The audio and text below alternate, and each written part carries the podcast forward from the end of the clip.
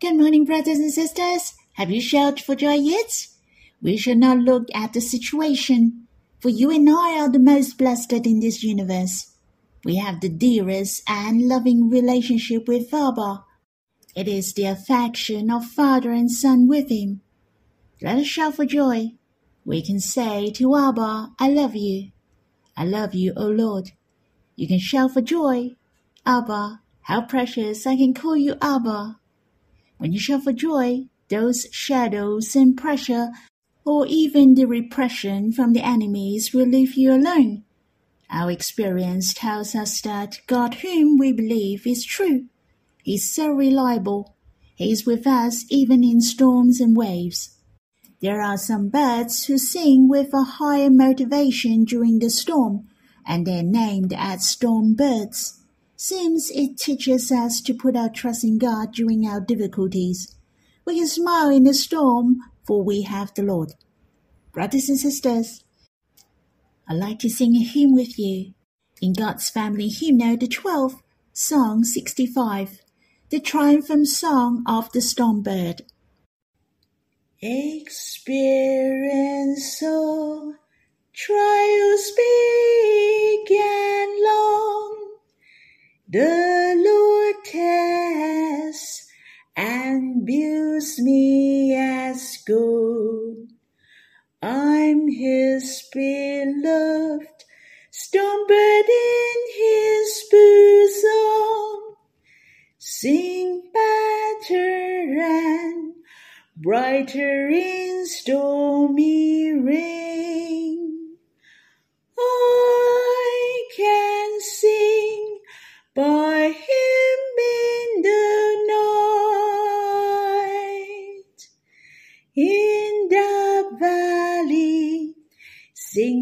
triumphal song. Sing to him the sweet love song. I hope you have time to quiet yourself and respond to him, or you can sing another hymn to worship the Lord. Let's have some time to draw near the Lord face to face. You can stop the recording and we'll read the Bible when you're done. May the Lord bless you. Brothers and sisters, we'll read in Psalm 60 to the choir master, according to Shushan Edith, a Miktam of David, for instruction, and when he strove with Aram Haraim, and with Aram-zobah, and when Joab on his return struck down twelve thousand of Edom in the valley of Salt. O God, you have rejected us, broken our defenses. You have been angry O restore us. You have made the land too quick. You have torn it open. Repair its breaches, for it totters. You have made your people see hard things. You have given us wine to drink that make us dried You have set up a banner for those who fear you, that they may flee to it from the bow. Selah. That your beloved ones may be delivered Give salvation by your right hand and answer us. God has spoken in his holiness. With exaltation I will divide it up Shechem and portion out the vale of Succoth. Gilead is mine. Manasseh is mine. Ephraim is my helmet. Judah is my scepter. Moab is my wash basin. Upon Edom I cast my shoes. Over Philistia I shout in triumph. Who will bring me to the fortified city? Who will lead me to Edom? Have you not rejected us, O God? You do not go forth, O God, with our armies. O grant us help against the foe, for vain is the salvation of man. With God we shall do valiantly. It is he who will tread down our foes. The title of this psalm may confuse you, for you may not know what has happened even you have read it. If you read in the first Chronicle chapter 18 verse 12, there was a battle which was similar with this psalm. Yet it was about Abishai, and it was about David in this psalm. In First Chronicle mention, eighteen thousand people were killed, whereas twelve thousand people were killed here. However, there was no conflict between these two verses. Abishai was a follower of David, a warrior. Thus, whom Abishai killed was counted as David's. Though the numbers were different, it could be due to human error. Seemed they had won this battle, but if you read this psalm, you couldn't find the victorious joy. Instead, you could hear the sound of David's crying. It could be a very tough battle to win. They have experienced a lot of hardships. It happens to be applied in our life. We have to make great efforts in order we could overcome some difficulties. On the other hand, David wrote this Psalm as an instruction from God to the people. The other two Psalms are for instruction as well. One is in Deuteronomy chapter 31. It's a Psalm of Moses. For Moses knew the people of Israel would corrupt after he died. Thus he taught the people a song in order to testify their wrong. And the other psalm was in 2 Samuel chapter 1. It was a psalm of David for the remembrance of the death of Jonathan, his close friend. This song of the bowl was taught to the people, together with this psalm, so we know the psalm is used for the instruction it teaches the Bible, the Word of God. It is beneficial to us whether it is positive or negative. The good thing is that it shows us the Word of God, so we can walk on the path of blessing. In contrast, we know what God hates. This we do wrong. You see, many of our hymns are quoted from the Bible verses. It's so practical. It has been a good help for us to recite those Bible verses it is helpful for us to remember the provenance. I remember so well in the letter to Galatians, chapter 2, verse 20, when I was newly believed, for there was the lyrics were quoted from those verses. As long as you know how to sing, then you will remember the verses. I was touched by He who loved me and gave himself for me. If you have some verses which are helpful to you, I encourage you to compose it into a song. Thus, it is easy for you to remember. As you can make this song into a song of remembrance. This song especially belongs to you, and this song is very impassive to you. For it is a good learning for you. Well, let me share with you my impression about this psalm. In verse 1, O oh God, you have rejected us broken our defenses. You have been angry. Oh, restore us. It mentioned God has rejected men. In fact, it is not easy for God to reject men. The Lord has said, All that the Father gives me will come to me, and whoever comes to me I will never cast out. It's so precious. God will never reject those who come to him. Who God rejects is those who rejected God. Though in the Old Testament and New Testament mention the rejection of God. Yes, the rejection of God has a greater aim each time. Simply, we don't have to consider rejection of God as a negative thing, for the rejection of God can have a good impact.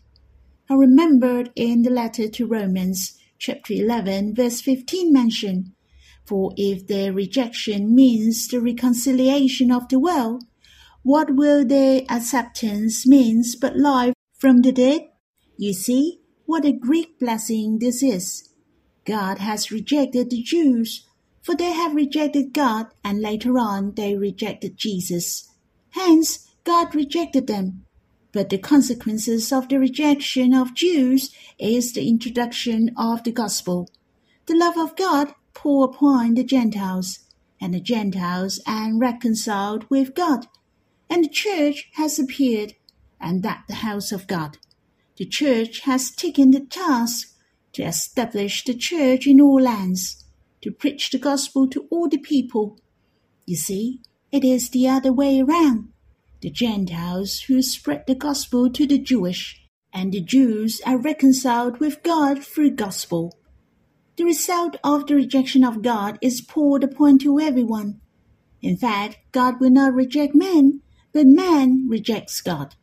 They are stubborn to go astray and refuse to repent. Brothers and sisters, God will not reject us, but we shall turn around.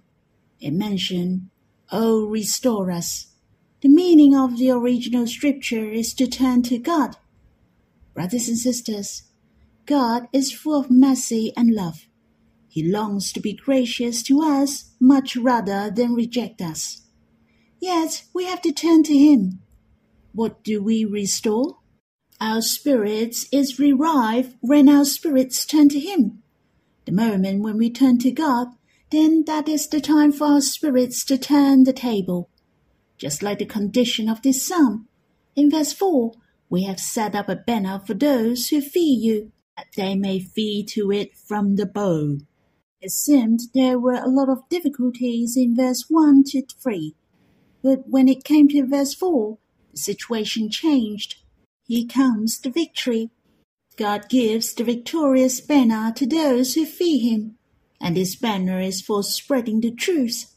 Thus, when our hearts is fighting for the truth, we win for sure. We're not fighting for ourselves, but for the will of God, the Word of God, for the glory of God. Brothers and sisters, we have joined the spiritual battle of all ages, and we shall fight for the glory of God to the end, to prevail this spiritual battle. About the banner, I have to share with you one of the name of God, Jehovah Nissi. The meaning of Jehovah Nissi is the Lord is my banner. I remember Joshua overcame the Amalekite through the prayer of Moses. Moses built an altar after this battle, and he called the name of it Jehovah Nissi, which is the Lord as my banner. Brothers and sisters, the most essential in each spiritual battle for God to be exalted. God is our banner. He will guide us in order we will conquer over and over again, and more than conquerors. This verse is a great encouragement to me we shall rise up and raise the banner. To the Lord be the glory, and exalt his name. And we shall fight this battle of truth in the last phase of the last age. We shall stand for the truth, to do the right thing, to walk on the truth in the Bible. We shall establish the church after the Lord's heart. The presence of the Lord is with us. He will give us the banner we shall have the full confidence and accomplish His will in this generation. In verse 5, that your beloved ones may be delivered. Give salvation by your right hand and answer us. I find I am the beloved one of the Lord as I read through. It is He who saved us. It is He who heard my prayers. It is He who changed my life. He is so willing to accomplish the salvation for me, for I am his beloved, and he loves us dearly. He even dwelled in my heart. Our spiritual eye shall understand these verses. We're the beloved ones of God. We're the darling love of the Lord. We're his perfect match, but not ill matched. The meaning of the word beloved in the original scripture is being loved or to love. Well, it's so wonderful that God is not pitiful to us when He saved us. We are not the blessed sinners, we're the blessed beloved. Brothers and sisters, it is worthy for us to shout for joy just for these matters. You and I are the beloved ones of God. We are so blessed. Let us move on to verse 6 to 9.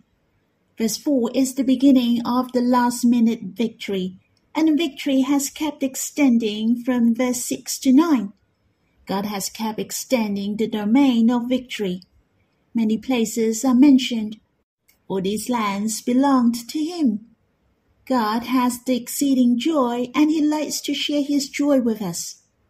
God worked greatly in various places. With exultation I will divide up Shechem and portion out the vale of Succoth. Shechem was there since the time of Abraham. In Joshua chapter 24, God made the covenant with his people in this place. Shechem was a very important place. God liked to divide it up, just like he divided it into portions. Seemed it speaks of the judgment of God. He will judge and cultivate this land again, to manage this place, and the vale of Succoth. Succoth was mentioned in Exodus chapter 12, verse 37 the first place where the Israelites stopped and rest after they were out of Egypt. And Jacob had lived there too. God portioned out the vale of Succoth, just like some people came to measure this place. Seems there was some work need to be done. These places needed to be established again. God portioned out the vale of Succoth. Obviously, God liked to establish this place where he has the blueprint and his work. God has his work in wherever the place. What God needs most is man. He likes man to cooperate with him. My desire is, no matter how old I am and wherever I go, I long to coordinate with the will of the Lord. Our lives are joined with the will of God. We are united forever closely with Him. Brothers and sisters, I hope each decision we made in our life is not for ourselves, but for the will of God. There are few places mentioned in these verses, like Gilead, Manasseh, Ephraim, Judah, Moab, Edom, Philistia, etc. There are many places where God has not yet gained, yet many people have never heard of the gospel. There are places a lack of the church after God's heart, the house of God. There are many people whom God has not yet gained. Brothers and sisters, I hope all of us to rise up, not only to have the revival for our spirits, but for the church as well. Only the revival of the church brings hope to the world. Brothers and sisters, let all of us rise up. Let us establish the house of God in all lands we shall bring people to come before the Lord. God has needs of you and me. In verse 9, who will bring me to the fortified city? Who will lead me to Edom? Soon God is calling for you and me. He longs to go to these places, for he also loved the people. Who will bring the gospel, the love of God to them? Brothers and sisters, let us rise up the needs of this world are tremendous. We shall do something. The heart of the Lord is fervent. Let us be in one heart with him. He will help us to finish the church in this generation. It is not enough if we only relied on ourselves. We need the help of God. Hence, the last two verses of this psalm are very good.